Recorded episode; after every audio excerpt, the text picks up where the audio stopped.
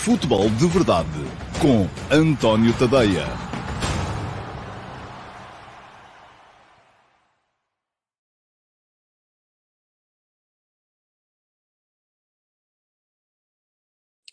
Ora, olá a todos, muito bom dia e hoje tivemos falsa partida. Para quem está a ver em direto, enfim, quem está a ver em diferido não se vai a perceber de nada, mas quem está a ver em direto percebeu-se.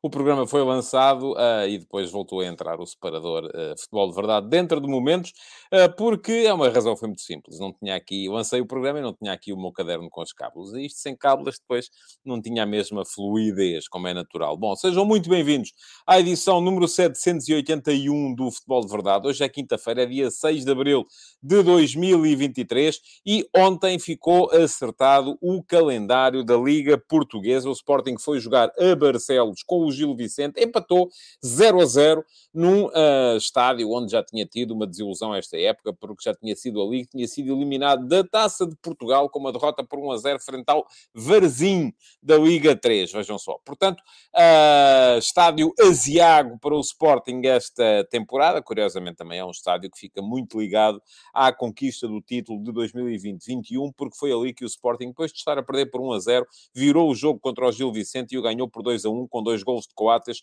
já uh, ali entre o minuto 90 e o final da partida. Bom, uh, isto são memórias, não tem nada a ver. Vamos lá ver. Temos hoje a última edição uh, desta semana uh, nos moldes que são agora os moldes habituais do futebol de verdade. Isto é, programa tem o chat aberto, mas eu não tomo atenção ao chat em nome da fluidez do programa. E eu acho, e tem sido a opinião geral daqueles que me têm vindo transmitir, que o programa tem estado muito mais fluido, raciocínio muito mais claro e que, uh, desta forma, enfim, não é a mesma coisa, não é uma conversa permanente entre mim e vós, mas ainda assim não é que tenhamos anulado por inteiro a interatividade, por três razões. Eu ainda ontem expliquei e hoje vou explicar outra vez. Aqueles que já sabem podem ir tomar um cafezinho e voltar daqui a dois minutos, porque eu uh, vou demorar dois minutinhos a explicar isto tudo.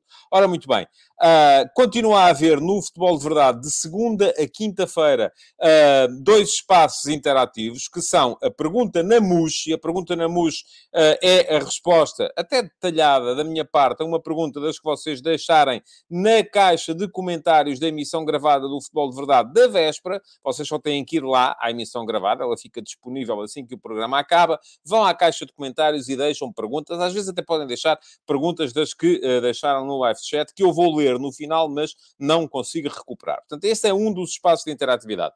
Há outro espaço de interatividade que é a pergunta do Discord Discord e a pergunta do Discord funciona exatamente como a pergunta na MUS, só que vem de um sítio diferente e o sítio diferente é que, uh, bom, vem do meu servidor de Discord, conforme o próprio nome indica, uh, e quem é que acede ao meu servidor de Discord? Todos os subscritores premium do meu Substack que queiram lá estar, podem lá estar. Vou pôr a passar aqui em baixo uh, o endereço do meu Substack, está aqui já a passar, é tadeia.substack.com. Vou deixar aqui em cima também um link para quem quiser ir lá uh, fazer a subscrição, poder fazê-lo. Enfim, o que é que vocês ganham com isso? Muita coisa. Bom, enfim, ganham o quê? Ganham, primeiro, a possibilidade de ler todos os conteúdos e por inteiro que eu vou escrevendo. E todos os dias há textos novos no meu Substack. Uh, é a minha atividade como jornalista que vai ser, está a ser desenvolvida ali.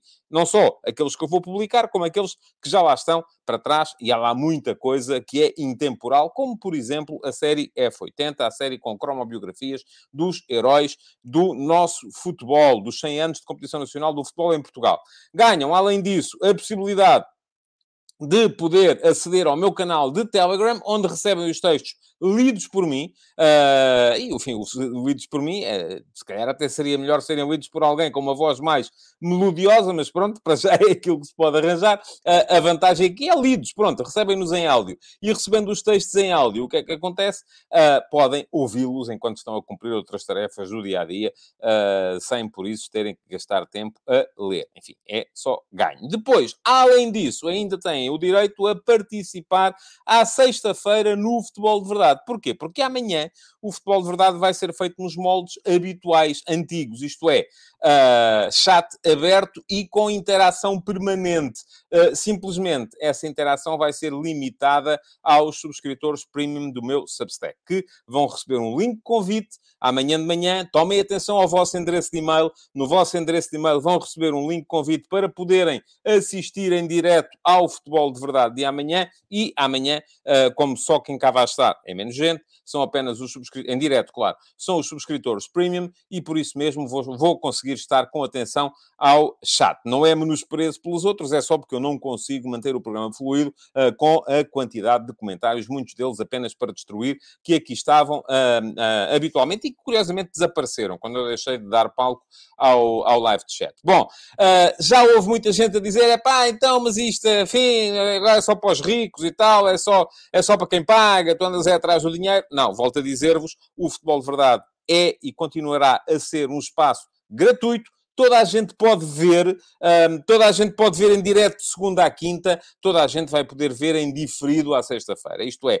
assim que o programa acabar, e enfim, ele vai começar ao meio-dia e meia, portanto, deve acabar por volta da uma e meia, ou mais tardar à uma e meia, se vocês forem ao meu canal de uh, YouTube, já lá está o programa, para toda a gente poder ver. Um, não podem, de facto, é uh, participar. Mas isto, ouçam, uh, eu fiz 800, quase 800 emissões do futebol de verdade sem fazer este tipo de distinção, mas houve uma altura em que deixou de ser possível. Pronto, feitas as explicações, uh, já sabem, aqueles que são os uh, subscritores premium do meu uh, Substack, uh, amanhã de manhã vão receber um link convite para poderem entrar. Depois o que é que têm que fazer? É, antes do meio-dia e meia, entrarem através desse link e... Um e pronto, e depois funciona como funcionava o futebol de verdade até à semana passada. Eu vou fazer aqui o programa, vou fazer amanhã, muito provavelmente, a antecipação do uh, Benfica-Porto das 18 horas uh, e vou fazê-lo em uh, conversa convosco. Porquê? Porque vocês amanhã podem deixar perguntas, vou voltar a responder às perguntas mais rápidas no chat. Portanto, amanhã vai ser um futebol de verdade à antiga. Agora, não é, é, infelizmente não dá para ser para toda a gente, porque uh, isto estava a ficar absolutamente irrespirável. Vamos lá, vamos começar então com o futebol de verdade de hoje. Volto a dizer, eu ontem lancei aqui uh, uh, a questão se valeria a pena fazer um bocadinho mais cedo, uma vez que é feriado, não vai ser, vai ser meio-dia e meia. É a hora do futebol de verdade, meio-dia e meia, portanto já sabem, subscritores premium, atenção ao e-mail de manhã, porque vão receber o link convite para poderem entrar.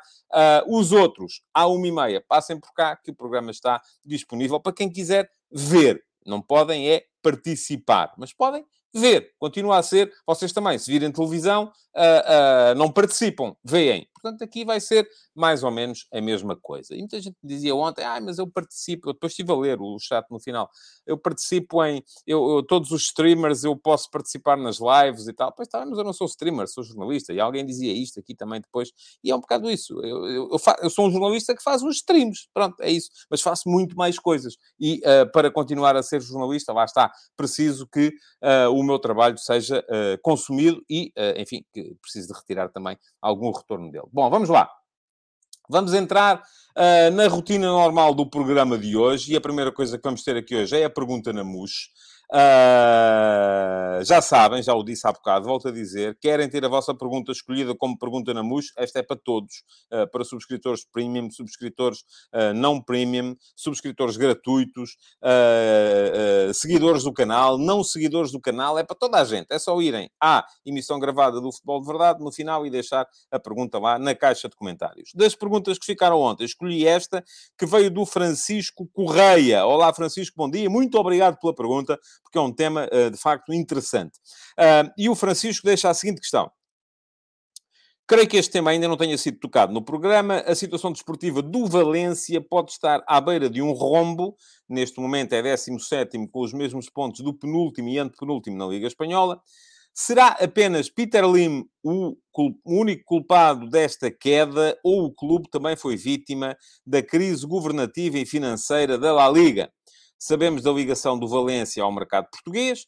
Uma possível descida de divisão do clube terá impacto na próxima janela de transferências na Europa?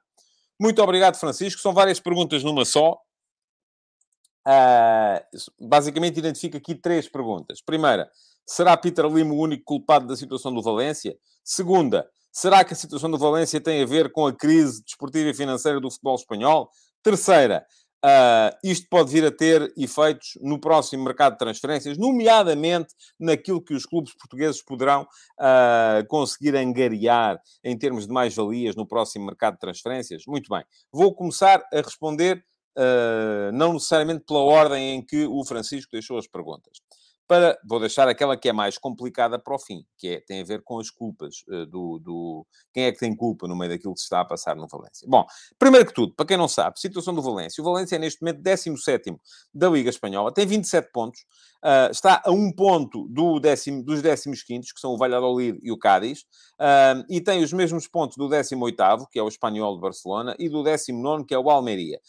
atrás Uh, depois só está o Elche, que já encomendou a alma ao criador e vai direitinho para a segunda liga, não tem já grandes hipóteses de salvação, uh, mas uh, a questão é que ainda há aqui dois lugares de despromoção para serem decididos. e o Valência, neste momento, está com os mesmos pontos de duas, de, de duas dessas equipas, portanto, está em sérios riscos de descida. Primeira questão, e aquela que me parece mais fácil de responder. Uh, será que isto é consequência da crise financeira, uh, como é que dizia o Francisco, deixa-me cá ver, uh, outra vez, da crise governativa e financeira da Liga Espanhola? Não. Acho, eu acho que não, pelo menos. Ah, porque se fosse assim, haveria muito mais clubes a queixarem-se, e a verdade é que, embora o, o, as competições europeias deste ano não tenham sido fantásticas para os clubes espanhóis, bem pelo contrário, ah, enfim, estava o Real Madrid, ainda com boas hipóteses de poder vir a ter sucesso na Liga dos Campeões, mas, uh, tirando isso, uh, uh, os outros acabaram por passar pelas competições europeias de forma quase anónima. Uh, mas, uh, ou pelo menos pela, pela, pela, Liga dos Campeões, que é disso que estamos a falar, mas não creio que seja por isso, porque, uh, aliás, não acho que haja uma crise governativa na, ou de governance na Liga Espanhola. Acho que podemos concordar ou discordar da liderança do Sr. Javier Tebas, e eu tendo mais a concordar do que a discordar. mas se há coisa que existe em Espanha que não existe em Portugal, pelo menos, é de facto uma capacidade da Liga para mandar em Portugal, já disse isto aqui várias vezes, a Liga, por mais que queira, não manda, porque quem manda são os clubes. Uh, e os clubes, assim que aparecer uma liga que queira mandar um bocadinho, correm de lá com essas pessoas. Portanto, quem está na liga tem sempre aquela uh, tentação: o que é que eu faço agora? Tento mandar e sou corrido, ou tento passar pelos intervalos da chuva e vou-me mantendo aqui, e eventualmente pode ser que consiga fazer alguma coisa sem eles repararem. Pronto, em Espanha não é assim. Em Espanha, senhor Tebas, manda e manda mesmo. E quem, não, quem está mal, muda-se. Ponto final. Portanto, não acho que haja crise uh, governativa. Há, de facto, alguma crise financeira, isso é verdade, isso tem-se visto no comportamento dos clubes espanhóis no mercado. Uh, a questão é que eu acho que o, Valência está na situação em que está, não em consequência desta crise financeira, mas é um sintoma desta crise financeira. E esta crise financeira deveu-se a muito investimento mal feito. A questão é esta. Houve muitos clubes a fazerem investimento completamente uh, desproporcionado e completamente à toa. E o Valência foi um deles. Um, e, portanto, chegamos à segunda questão, que é, uh, isto pode vir a ter efeitos no mercado português? Também lhe vou dizer, também acho que não. Porque o Valência uh, já foi chão que deu uvas. Isto é, já houve uma altura em que, fruto daqueles investimentos um bocadinho à toa, uh, os clubes portugueses, e muito através da intermediação do, do Jorge Mendes, chegavam ao Valência e vendiam tudo e mais uma coisa e um par de botas por cima. Portanto, isso já, já não acontece. Reparem, este ano o Valência só gastou no mercado 12 milhões de euros. É menos do que qualquer dos grandes de Portugal. Uh, e destes 12 milhões, é verdade, 8 milhões foram uh, no, no, no André Almeida, que saiu do Vitória Sport Clube. Mas uh, está lá também o Samuel Lino, mas está emprestado pelo Atlético de Madrid, portanto não foi o Valência que o, que o, que o adquiriu. Na época passada, 21-22, o Valência gastou ao todo no mercado 12 milhões de euros. Há dois anos, 2021, o Valência não gastou no mercado, só recebeu jogadores por empréstimo. O último ano uh, uh, de, de, de, investimento, uh, assim um bocadinho à bruta e à toa, foi em 1919, a dois, perdão, 1919 tinha graça. 2019, 2020, uh, em que o Valência uh, contratou o Silasen, contratou o Maxi Gomes, contratou o Thierry Correia. Uh, aliás, esta história do Thierry Correia deu muito barato, pelo menos aqui eu vou sempre lembrando, porque o Valência pagou 12 milhões de euros por um jogador que não tinha Uh, tinha cinco jogos, salvo erro, na equipa principal do Sporting, uh, e uh, eu já várias vezes disse aqui que acho que aquilo não foi uma contratação, foi um empréstimo e não foi necessariamente do Valência, pode ter sido da Gestifute. E que se calhar o Sporting teve que uh, pagar esse empréstimo mais tarde, fazendo depois outras uh, uh, aquisições. E já várias vezes aqui citei o caso do, por exemplo, do, do, do Rubem Vinagre, que foi contratado pelo Sporting, se calhar pelo valor que acresceu àquilo que era o valor normal do uh, Thierry Correia e que foi pago na altura pelo Valência. E isto conduz-nos, portanto, só para, só para dizer que não creio uh, que isto venha a ter assim grandes efeitos no mercado português, porque o Valência já não está a investir assim tanto. Há três anos, pelo menos. Portanto, não é por aí. Uh, isto conduz-nos, no entanto, à outra questão, à questão final, e aquela que é, do meu ponto de vista, fulcral e que está a, a matar da cabeça e do coração uh, os adeptos de futebol uh, na zona levantina e do Valência mais especificamente, que é quem é que tem a culpa? Quem é que fez a geneira? Uh, até este momento está toda a gente muito centrada, e já houve manifestações, inclusive, uh, contra o senhor uh, Peter Lim, um investidor de Singapura que comprou a maioria do capital do Valência, que chegou a investir nem sempre bem, pronto, lá está, no Valência, e que, entretanto, não só começou a retirar o dinheiro, como se percebeu que deixou o clube num estado com as finanças totalmente depauperadas. Mas será que a culpa é do Peter Lim? Eh, para isto era preciso nós percebermos uma coisa que não nos é acessível, mas podemos sempre fazer a pergunta, que é, o que é que quer, o que é que queria Peter Lim quando comprou o Valência? Queria o quê? Queria fazer um clube para rivalizar com o Real Madrid e o Barcelona? Queria fazer um entreposto de jogadores para poder, eventualmente, através de uma parceria com um empresário, neste caso seria Jorge Mendes e a Gestifoot, fazer bons negócios, uh, conseguir valorizar alguns jogadores uh, para depois poder ir retirar essa mais-valia de outro lado. Um, queria eventualmente uh, acertar contas através de negócios que tinham sido feitos noutras áreas, porque a gente aqui nunca sabe. Estas coisas estão todas fechadas atrás, e têm que estar, é assim a lei, atrás do sigilo bancário. Eu sei lá se, uh, e atenção, isto é mesmo só uma questão, eu sei lá se uh, o dinheiro do Valência não serviu ao Sr. Peter Lim para acertar contas com uh, benefícios que possa ter tido noutro tipo de negócios com os mesmos parceiros noutras áreas da sociedade. Não sei, não sei, não posso saber, só posso fazer aquilo que fazem os jornalistas, que é perguntar o que é que queria o senhor Peter Lim uh, quando, quando, quando uh, uh, comprou a maioria do capital do Valência? O que é que queria o senhor Jorge Mendes quando se associou ao senhor Peter Lim para operar o mercado do Valência durante anos a fio?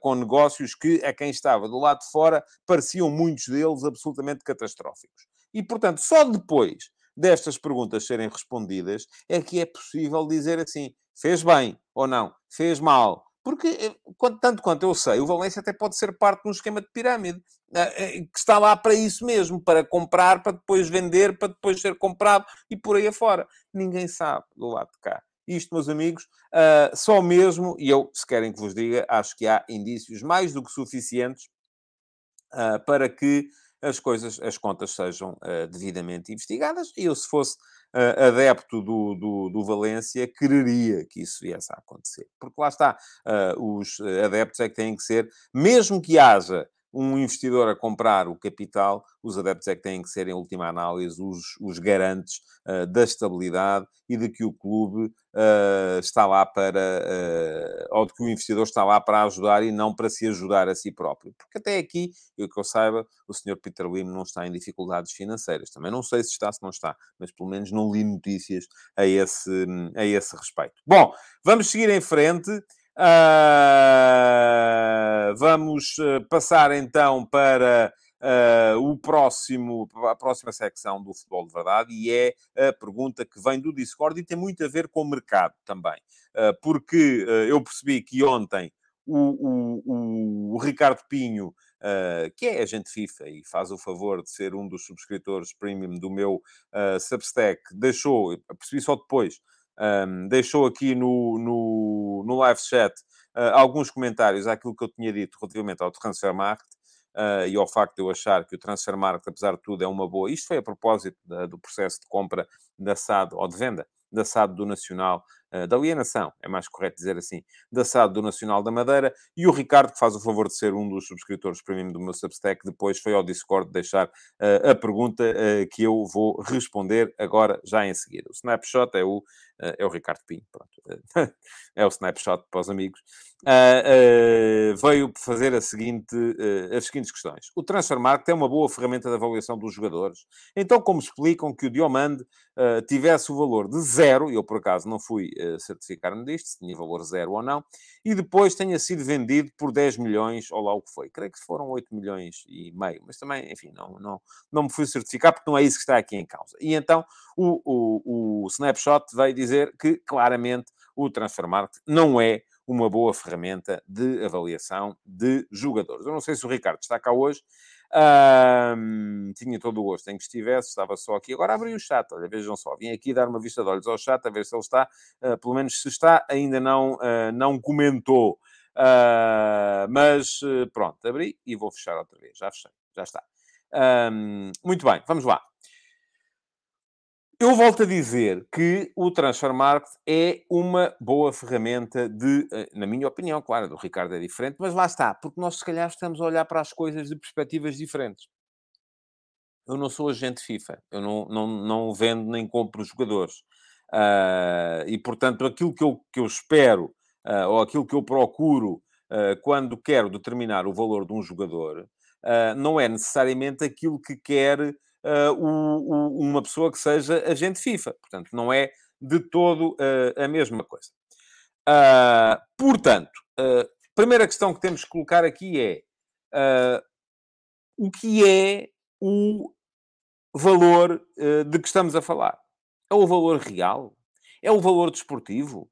É o valor de mercado? Porque são coisas diferentes. E temos que ter a noção, e o Ricardo tem seguramente, que são coisas diferentes. Um, vamos lá, só para, para explicar aqui porque é que são coisas diferentes. O valor de mercado de um jogador não está diretamente relacionado com aquilo, ou não está uh, 100% relacionado, embora haja alguma relação, como é evidente, com aquilo que é o seu valor desportivo. Eu vou dar aqui uma série de exemplos que podem servir-vos para perceber, uh, por exemplo, o valor de mercado de um jogador depende da idade. Um jogador de 28 anos, obviamente, não tem no mercado o mesmo valor que um jogador de 21. Porquê? Porque quando se contrata um jogador, e se faz na perspectiva de fazer um contrato de 4 ou 5 anos, um jogador de, 20, de 21 anos uh, faz-se um contrato para ele estar válido até aos 25 ou aos 26. Portanto, vamos apanhar o auge do jogador. E no fim desse contrato, se o jogador não quiser renovar, o seu valor de mercado é zero. Porquê? porque sai a custo zero. Ou melhor, o valor ele pode capitalizá-lo até recebendo prémio de assinatura, mas o valor do mercado dele é zero. Porque nenhum clube vai pagar ao clube com que ele tem contrato para o contratar. Fica livre. Uh, em contrapartida, se, fazemos, se contratamos um jogador de 28 anos, uh, já não lhe vamos fazer, se calhar, um contrato de 5 anos, até aos 33, porque não sabemos uh, até que ponto é que ele aos 33 ainda vai dar o mesmo rendimento. Portanto, o valor do investimento que é feito, em vez de ser amortizado em 5 anos de contrato, passa a ser amortizado, se calhar, em 2 anos de contrato. Uh, e, portanto, passa a custar mais por ano. Se eu pago 50 milhões de euros por um jogador e lhe faço um contrato de 5 anos, e lhe faço um contrato a receber uh, ah, 2 milhões por ano, portanto, o custo total da operação, já não vou falar aqui de uh, impostos, são, ou de segurança social, ou de seguros, são 60 milhões de euros. 60 milhões de euros a dividir por 5 anos, dão 12 milhões de euros por ano.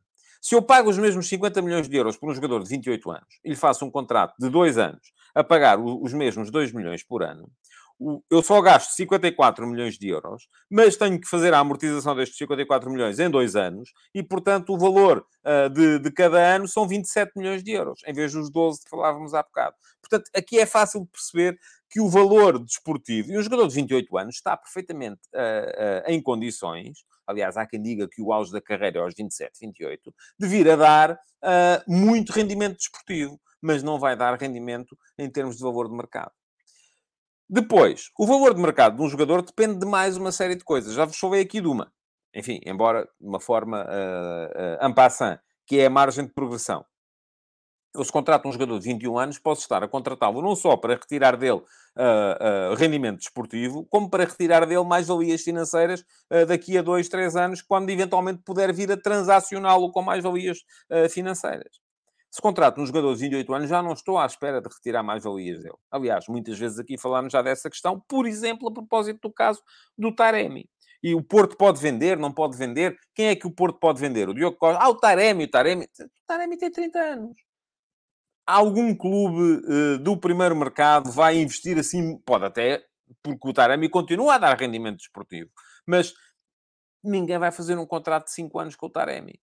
Portanto, assim sendo, já não vão investir tanto nele como investiriam se ele tivesse 23 ou 24. Portanto, mais uma questão uh, para se uh, perceber. Depois, o valor de mercado de um jogador depende do histórico do clube vendedor e do histórico do clube comprador. E passo a explicar.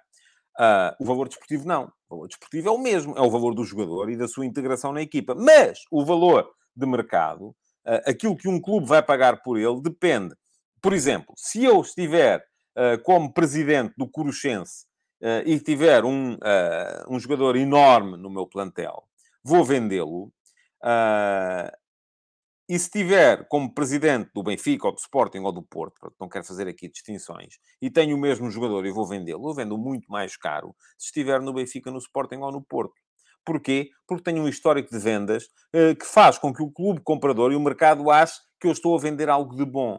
É como vocês irem comprar um fato a, uma loja de marca uh, ou irem comprar um fato à feira.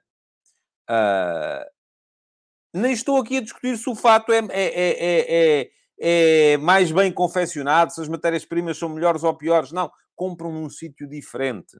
Por outro lado, se eu quiser contratar um jogador e for presidente do Coruchense, ninguém está à espera que eu pague 50 milhões de euros pelo jogador. Mas se eu for presidente do Manchester United, ninguém me vende por menos do que isso. Porquê? Porque sabem que eu tenho para gastar, que eu posso gastar. E, portanto, isto influencia o valor de mercado de um jogador. Não influencia o valor desportivo do jogador. O valor desportivo continua a ser o mesmo, tal como o fato. O fato pode ser bem feito, quer seja comprado na feira ou quer seja comprado uh, numa loja de porta fechada. Mais situações. O que é que influencia mais? A situação uh, presente do uh, vendedor e do comprador. Se o vendedor estiver aflito a precisar de realizar dinheiro para pagar salários, e isto sabe-se no mercado, objetivamente o valor de mercado dos jogadores que ele está a tentar vender baixa.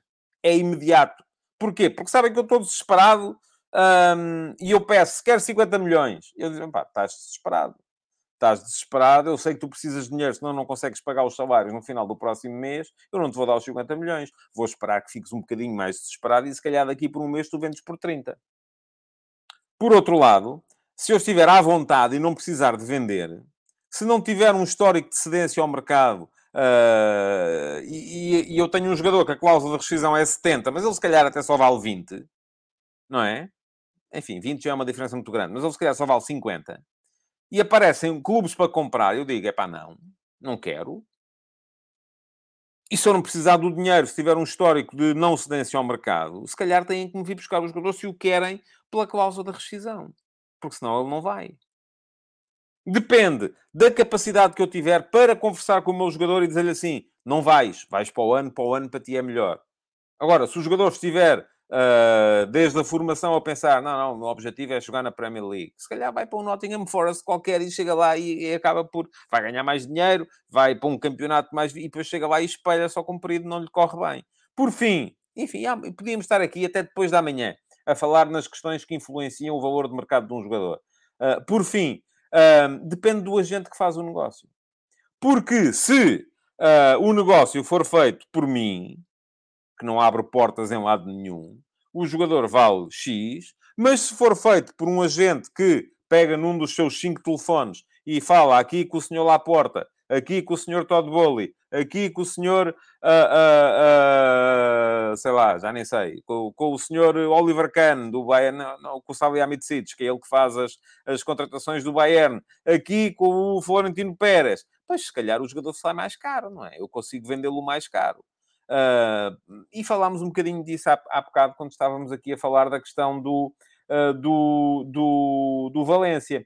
Portanto, há uma série de questões uh, que têm a ver com a, a, a, questão do, do valor de mercado, que influencia o valor de mercado do jogador. Mas volto a dizer, o que é que nós queremos determinar, quando, o que é que eu quero determinar quando eu digo que o Transfer Market, apesar de tudo, é uma boa ferramenta para avaliar uh, o valor de um jogador. E não estou aqui a dizer que é o valor, enfim, à partida será o valor de mercado. Mas ele é absolutamente indeterminável, porque depende destas questões todas. Mas o valor real do jogador.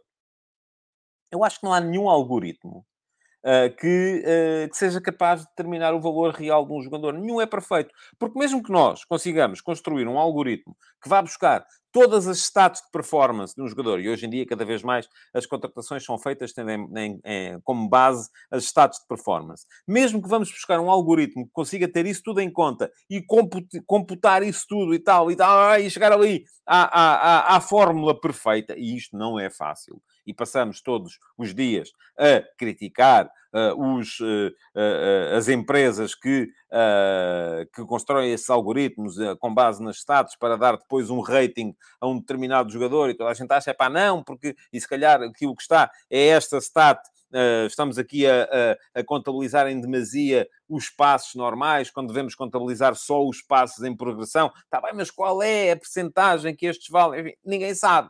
Mas mesmo que consigamos uh, construir esse algoritmo que é capaz de dizer o valor de um jogador com base em status de performance, depois há outras questões que não são avaliáveis e que não são, uh, uh, que não são de forma alguma quantificáveis. Por exemplo, a capacidade de um jogador para se adaptar a uma nova realidade, a um novo país, a um novo nível de exigência. Nós sabemos lá, um tipo, por exemplo, Diomande, porque foi esse o, o exemplo que o Ricardo deu. Uh, o Diomande, uh, enfim, eu já li isto e já li o seu contrário, portanto, uh, neste momento já não sei o que é que é de dizer, mas se não aconteceu com ele, já terá acontecido com muita gente. Aparentemente terá chegado à Dinamarca e não gostava de lá estar. Fazia frio, havia neve, o clube não lhe enchia as medidas, e então ele preferiu, imaginem, em vez de estar a jogar no Midtjylland, que é uma equipa que joga competições europeias, preferiu vir para Mafra jogar na segunda Liga de Portugal. Porquê? Porque chegou lá e aparentemente não se adaptou. É normal, o rapaz é da Costa de Marfim, a Costa de Marfim não neva. Portanto, chega à Dinamarca, apanha frio, apanha neve, não gosta, adapta-se mal, corre-lhe mal a vida. Isto é quantificável por algum algoritmo. Porque depois há casos de jogadores que chegam lá e se dão às mil maravilhas. Há casos de jogadores que só rendem com um treinador, só rendem com um sistema, só rendem num determinado contexto. Chegam a outro contexto e não rendem. Outros não rendem aqui, mas se calhar se lhes mudarmos o contexto passam a render três vezes mais. E isto, meus amigos, não é quantificável. Portanto, não há nenhum algoritmo, e portanto aí eu percebo a, a, a, questão apresentada pelo Ricardo, não há nenhum algoritmo que seja capaz de vos dizer quanto é que vale um jogador. Agora, eu acho que, apesar de tudo, uh, o, o algoritmo do Transfer Market é o melhor que eu conheço. Não conheço nenhum melhor. Agora, o, o, o, valor, quer o valor desportivo, que é disso que estamos a falar agora, quer o valor de mercado, que foi disso que eu vos falei há bocado, uh, são, são uh, uh, determináveis por uma coisa muito simples, que é a inteligência emocional. E essa, meus amigos, não há, é como no outro dia pedirmos ao chat GPT que nos desse o melhor 11 uh, da, da, da história do futebol português. Isso tem tudo a ver com sensações. E as sensações não são quantificáveis. Pronto. Espero que Ricardo tenha ficado satisfeito com a, com a resposta. Uh, é aquilo que uh, que, que, tenho para dizer uh, e a questão que, que, lhe deixo assim, e podemos depois continuar a conversa no, no Discord, é, ok, vamos todos concordar que o Transfermarkt não é uma ferramenta perfeita, não é de facto, e muito menos será uma ferramenta, que era isso que estava aqui em causa ontem, uh, para podermos determinar o valor de uma SAD, porque a SAD, foi isso que eu disse aqui ontem, e a conversa veio daqui, Uh, não, depende, não, não, não é só o valor dos passos dos jogadores, há muito mais coisas. A licença desportiva, as instalações, o nome, uh, enfim, há muito mais coisas que têm que ser quantificáveis. Uh, mas a questão que eu lhe deixo, Ricardo, é conhece alguma melhor? É que se conhece, vamos todos para lá. Migramos todos para lá e, e, e, passamos a usar essa em vez de usarmos o Transfer Market. Bom, vamos em frente. Temos que seguir com o programa. Já vamos com 36 minutos. Enfim, há que descontar aqui um bocadinho da tal falsa partida, mas é a altura dos ataques rápidos. Vamos a eles. Bom, um, dois, três, quatro, cinco, seis, sete ataques rápidos para hoje. Isto dá para marcar pelo menos três golos, porque uh, temos que aproveitar os ataques rápidos. Vamos lá embora. Uh, futebol de ontem. E do Gil Vicente Sporting falamos mais daqui a bocadinho. Real Madrid foi a Barcelona ao Camp Nou, uh, enfrenta 95 mil adeptos, espetar 4 a 0 no líder da Liga Espanhola. Uh, foi um jogo ganho pelo Real Madrid, basicamente em contra-ataque, em ataque rápido também um, mas muito a fazer uh, um aproveitamento daquilo que era uma estranha ansiedade, uma estranha e para mim incompreensível ansiedade do Barça. Porquê? Porque o Barça vinha uma, com uma vitória de 1 a 0 obtida em Madrid, no Santiago Bernabéu, estava à frente na eliminatória. Isto era um jogo para as meias finais da Taça de Espanha, uh, em, na nas quais o Real Madrid vai defrontar, na final, o Real Madrid vai defrontar o Osasuna, uh, mas uh, era um jogo das meias finais da Taça de Espanha o Barça entrava com, a jogar em casa, uh, com o conforto emocional de ser líder da Liga Espanhola, com 12 pontos de avanço do Real Madrid, portanto, se havia coisa ali, é que com certeza aqueles jogadores, aquela equipa, não duvidavam de si próprios, estavam ali. Uh, uh, estavam ali a, a, a jogar com o conforto de saberem que são melhores, ou que pelo menos no campeonato têm demonstrado que são melhores, com o conforto de um gol de vantagem, mas assim que o Real Madrid marcou 1 a 0 em contra-ataque, no final da primeira parte, eu imagino aquele intervalo no balneário do Barça, estava toda a gente com medo de voltar uh, para, para o campo, ou então com uma ansiedade que fez com que o Barça se desequilibrasse por completo. Meus amigos, estava a eliminatória empatada havia 45 minutos, eventualmente mais prolongamento para jogar. O Barça estava a jogar em casa, com 95 mil pessoas nas bancadas, com uh, uh, o conforto emocional dos 12 pontos na Liga, a, a explicar-lhes vocês são melhores do que estes tipos que estão aqui contra vós. E aquilo que fez foi desequilibrar-se completamente em desespero à procura do gol do empate, ou do gol que desse a vantagem na eliminatória. O que é que aconteceu? Mais três contra-ataques, mais três golos, 4 a 0 no final, Real Madrid na final uh, da Taça de Espanha e o Barça a pensar na vida. Futebol de ontem ainda, uh, para assinalar a derrota do uh, Borussia Dortmund frente ao Leipzig, 2 a 0, nos quartos de final da Taça da Alemanha, apurados para as meias finais, Eintracht Frankfurt, Freiburg, Stuttgart e Leipzig.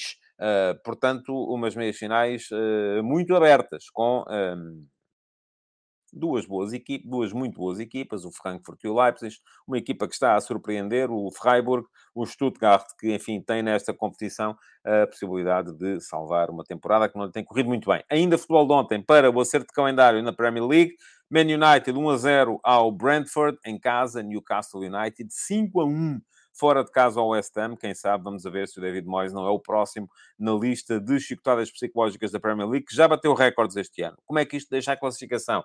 Newcastle United e Man United, 53 pontos e um jogo a menos. Tottenham, 50 pontos. E depois, atenção, Brighton, 46 pontos e dois jogos a menos. Se o Brighton ganhar os dois jogos que têm em atraso, faz 52 pontos. E está perfeitamente metido na luta pelo acesso à Liga dos Campeões. Destas quatro equipas, só duas é que vão entrar na próxima edição da Liga dos Campeões. E atenção que há um Tottenham Brighton já uh, na próxima jornada, já neste fim de semana, dias 8 e 9 uh, eh, de uh, abril. Portanto, atenção a esse jogo, vai ser um jogo muito interessante para determinar quem é que vai estar na próxima Liga dos Campeões. Uh, questões contratuais, para vos falar aqui então da renovação de Ricardo Horta pelo Sporting Clube Braga. Uh, creio que isto terá um bocadinho a ver com uh, uma recompensa ao Ricardo Horta face àquilo que foi a recusa. Lá está, qual era o valor de mercado do Ricardo Horta, não é? Uh, era mais porque o António Salvador tem a fama de ser um negociador duro, não estava desesperado para vender e, portanto, não vendeu. Ponto. O Benfica queria, o Ricardo Horta queria ir, mas o Salvador disse: não, senhores, tens contrato, ficas aqui. E ele não só ficou, como? Ficou feliz e contente da vida e neste momento renovou o contrato. Já tinha contrato até 2026, renovou até 2028, mantém a cláusula de rescisão, são 30 milhões de euros. Acho que ninguém a vai acionar, se não aconteceu agora já não vai acontecer, uh, porque ele tem 28 anos, vai acabar este contrato com 33. Uh, e o que é que mudou na situação dele? Uh, são mais dois anos de contrato e mais e um salário melhorado. Portanto, terá sido isso mesmo, recompensa pelo incómodo. É pá, desculpa lá, não te deixámos ir, cortámos-te aqui um bocadinho as pernas, podias estar no plantel que está uh, neste momento destacado no Campeonato de Portugal, a pensar em ser campeão, uh, não estás, mas a gente recompensa. Pronto, foi isso que esteve em causa. Ainda questões contratuais, para vos falar da uh, confusão que está no Chelsea, um, deve estar por horas, se é que não foi já, entretanto perdi aqui a o, o, a evolução das coisas. a nomeação de Frank Lampard, que tinha sido despedido para ser nomeado o uh, Thomas Tuchel, que depois foi despedido para ser escolhido o Graham Potter, que entretanto foi despedido uh, para uh, ser nomeado o Frank Lampard, vai aparentemente ser treinador do Chelsea daqui até uh, final da temporada. Uh, é, um, é aquilo que os ingleses chamam caretaker manager, não é bem um treinador interino, porque vai ser interino até final da época, uh, mas não há muito que o Chelsea, porque o Chelsea possa jogar e parece-me que o Chelsea aqui está a tentar ganhar tempo. A questão é perceber se vai perder tempo. Porquê? Porque já expliquei aqui e voltou a ser explicado nas conversas de bancada de hoje de manhã. Fica aqui o link para quem quiser uh, eventualmente ler. E agora fiquei sem a minha caneta, não sei onde é que está. Pronto. Uh, o que é chato porque uh, não consigo tomar nota do timing code e isto depois vai-me dar mais trabalho. Mas vou tentar lembrar. Um, estava a dizer que ficou já explicado nas conversas de bancada e vou tentar ver. Aqui outra em cima. Pronto, também serve. Peço desculpa por este é que senão isto depois dá-me o dobro do trabalho uh, quando for preciso meter os cards, uh, mais daqui a bocado. Mas estava a dizer que o Lampard vai ficar então até final da época, e expliquei nas conversas de bancada, não sei até que ponto é que isto, uh, o Chelsea claramente a querer ganhar tempo para perceber, porque há muitos treinadores que se calhar não estarão interessados em entrar já, uh, mas vamos ver se não está é a perder tempo, porque o mercado de treinadores no próximo verão vai ser muito mais concorrido do que é neste momento. Por fim, último ataque rápido de hoje para dizer que ontem, uh, perante o Congresso da UEFA, António Costa voltou a incluir a Ucrânia como na lista de candidatura uh, portuguesa ao próximo, ao Campeonato do Mundo de 2030, que inclui Portugal, Espanha, Marrocos e aparentemente a Ucrânia. Enfim, isto é uma salada, não é uma salada russa, porque com a Ucrânia não se pode falar em saladas russas. É uma salada, uh, uh, é uma, uma salgalhada. Bom, mas parece-me que Uh, não faz muito sentido. Já tinha dito aqui quando foi anunciado em primeira instância, menos sentido passou a fazer quando houve os problemas todos uh, uh, de judiciais com os dirigentes atuais da Federação Ucraniana e, enfim, vamos ver se é, foi apenas para não parecer mal, como também já li por aí. Bom, posto isto, fim, fim, dos ataques rápidos, vamos rapidamente e em força também entrar na, no ataque organizado para vos falar então do Gil Vicente Sporting de ontem. Eu hoje lancei, e deixem-me só olhar aqui para a sondagem do, do Instagram, uh, para tentar perceber o que é que vocês me disseram. Uh, hoje de manhã as conversas de bancada foram também muito uh, sobre, sobre o tema, sobre aquilo que o Sporting aparentemente perdeu ontem. Enfim, foram dois pontos. Ficou mais longe do Futebol Ficou mais longe, não ficou mais perto, porque na verdade somou um ponto e, portanto, ficou um ponto mais perto Futebol Clube do Porto e Sporting Clube Braga. Mas não ficou tão perto como uh, gostaria de ter ficado uh, e, sobretudo, uh, não coloca tanta pressão em cima dos adversários como gostaria de ter colocado. São neste momento 7 pontos para o Porto, 5 para o Sporting Clube Braga. É completamente diferente. Imaginemos o cenário em que o Porto perde na luz amanhã e o Sporting ganha ao Casa Pia no domingo. O Sporting podia colocar-se, nesse caso, a dois pontos do Porto e neste caso, mesmo que isso venha a acontecer, ficará a 4. Não é a mesma coisa, de todo. Portanto, aquilo que é a disputa pelos lugares europeus uh, acaba por ser seriamente prejudicada do ponto de vista do Sporting. Acaba o Sporting, e o Ruben Amorim ontem na conferência, na flash interview no final, falou muito, está, estamos a trabalhar para o futuro do Sporting, estamos a trabalhar para o futuro do Sporting, mas enfim, o futuro imediato, pelo menos, terá ficado seriamente ameaçado por uma razão muito simples. Um, não havendo Liga dos Campeões no próximo ano, são menos 40 milhões que entram, e sendo menos 40 milhões a entrar, provavelmente é mais um jogador que vai ter que ser transferido e isto significa que o plantel vai ficar mais fraco. Portanto, uh, ontem era um jogo fundamental que o Sporting não conseguiu ganhar e já vamos daqui a bocado também falar um bocado sobre isso. Mas isto para vos dizer que lancei hoje de manhã uh, na, nas stories do meu Instagram uma sondagem para vocês me dizerem, na vossa opinião, quem é que vai ficar fora da Champions. E dei três hipóteses, parece-me que o Benfica já não há muito essa possibilidade, uh, que era o Porto, Braga ou Sporting. Isto é, entre Porto, Braga e Sporting há dois lugares e há um que vai ficar na Liga Europa. Uh, e aquilo que vocês me dizem, neste momento, 74% dos votantes dizem Sporting. Portanto, uh, a coisa ficou uh, preta para o Sporting ontem. 23% ainda acham que vai ser o Sporting Clube Braga e 3% acham que vai ser o Futebol Clube do Porto. Podem ir lá e votar, ainda vão a tempo. Enfim, isto vai, demorar muito tempo a ficar definido. A story fica disponível por 24 horas. Uh, aproveitem já que lá vão para me seguir também no Instagram. Todos os dias há sondagens para vocês poderem deixar a vossa opinião. E é mais uma forma de interatividade entre o meu trabalho e uh, vocês que são os consumidores desse, desse trabalho. E ali também não pagam nada. Bom, uh, relativamente ao jogo... Um... Eu acho, já o disse aqui várias vezes, que o Gil Vicente é uma das boas equipas do nosso campeonato. Acho que o Gil Vicente está muito abaixo daquilo que verdadeiramente vale. Uh, aliás, o Gil Vicente foi ganhar ao Dragão, ao Foco do Porto, ainda muito recentemente. Uh, e, de qualquer modo, uh, entendo que possa ter havido, da época passada para esta, alguma queda do Gil Vicente, por várias razões. Ficou seu treinador, o Ricardo Soares, ficou ser uma série de jogadores que eram fundamentais no equilíbrio da equipa do ano passado, mas, apesar de tudo, a equipa continua a ser muito boa. E ontem deu para perceber isso. Continua lá a estar o Fran Navarro, que é um belíssimo avançado.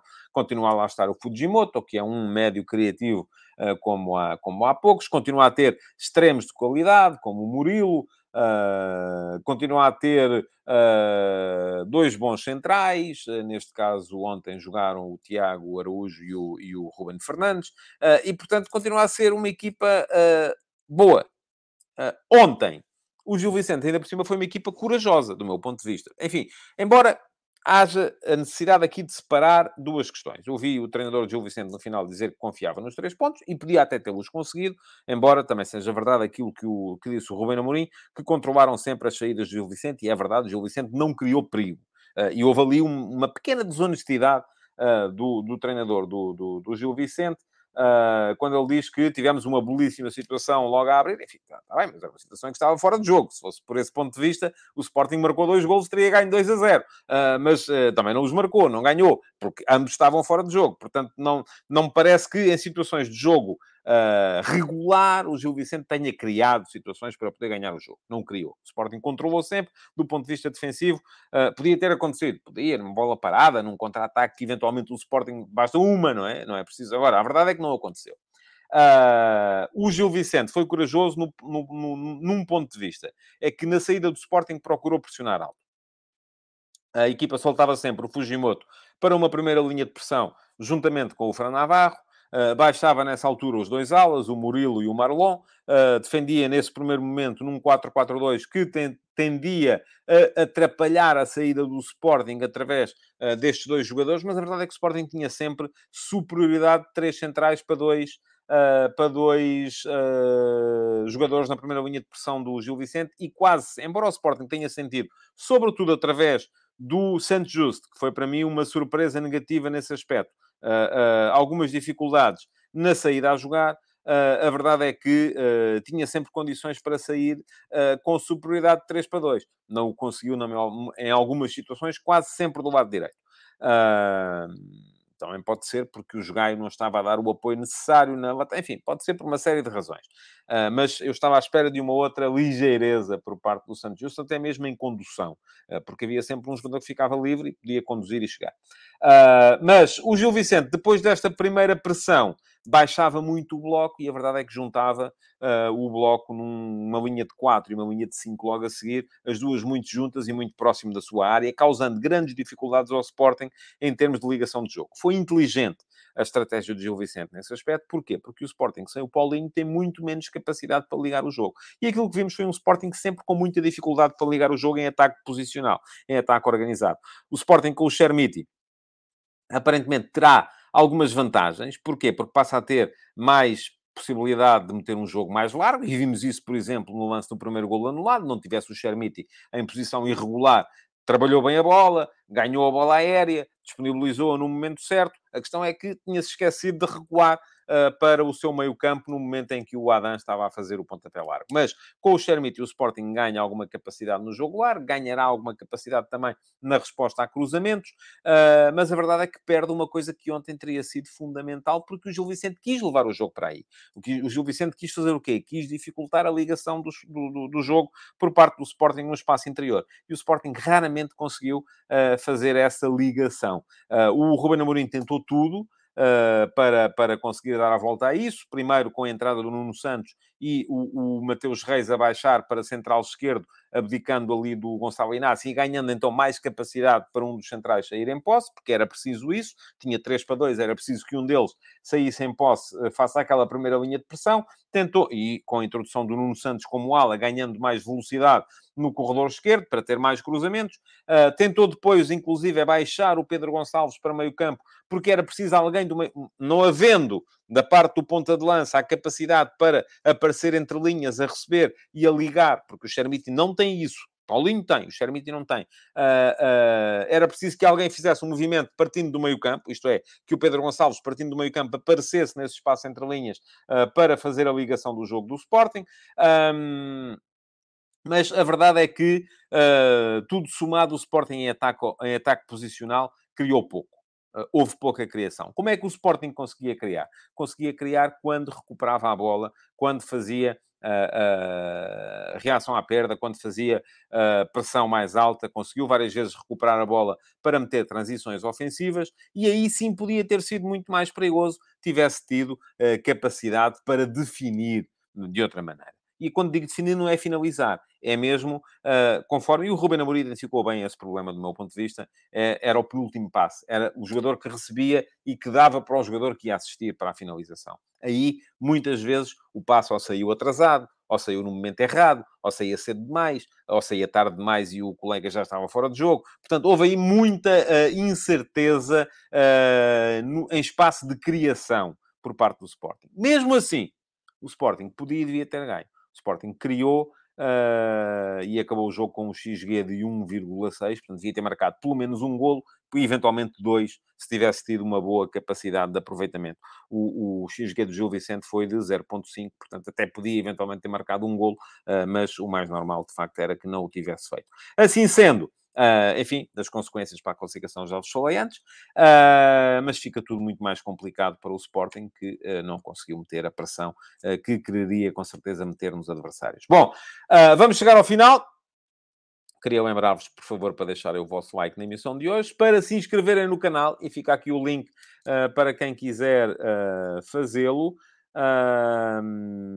Quem se inscrever no canal, não se esqueça também de fazer outra coisa, que é ativar as notificações.